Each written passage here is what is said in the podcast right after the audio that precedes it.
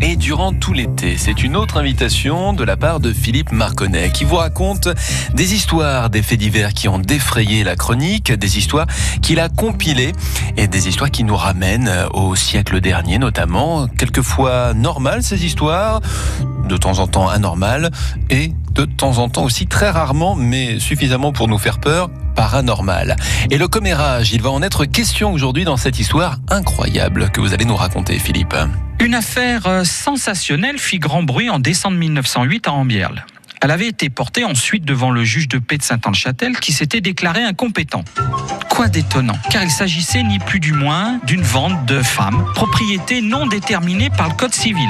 Les trois personnes impliquées dans cette affaire étaient deux hommes et une femme. Au départ, Georges, un cultivateur d'Ambierle, cherchait une femme, mais son physique un peu ingrat ne l'y aidait pas vraiment. Heureusement, il avait dans ses connaissances un certain Antonin qui lui était marié et en très mauvais termes avec son épouse dont il disait qu'elle était acariâtre et jamais contente. Aujourd'hui, je ne ressens plus d'amour pour toi. Bref, le courant ne passait plus vraiment entre les deux époux. Un soir, où il avait bu plus que de raison, Antonin émit l'idée de vendre sa femme à Georges. Ah, dis donc, t'es un sacré dégueulasse, toi Idée qui séduisit le cultivateur qui était prêt à tout pour se trouver une femme. Mais il fallait se mettre d'accord sur le prix.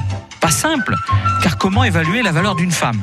Une vache coûtait dans les 1500 francs, mais pouvait-on se baser sur ce prix-là? Une femme faisait quand même plus de choses qu'un ruminant. Bon alors le prix de deux vaches? Ah non, trop cher. 2500 francs était, semble-t-il, un bon compromis. Marché conclu.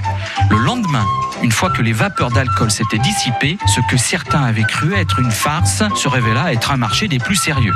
De plus, la femme n'était pas compte de changer de mari, ne pouvant plus supporter le sien. Alors, elle fit ses valises et partit s'installer chez le cultivateur. Pour conclure définitivement le marché, ils signèrent sous sein privé devant un notaire, tant lequel le mari reconnaissait avoir vendu son épouse. 2500 francs et réclamait à l'acquéreur le règlement. Oui mais voilà, ce dernier prétendait l'avoir déjà soldé. De là le litige en question, qui avait été soumis au juge de paix, lequel fut bien embarrassé devant ce problème d'un genre inédit.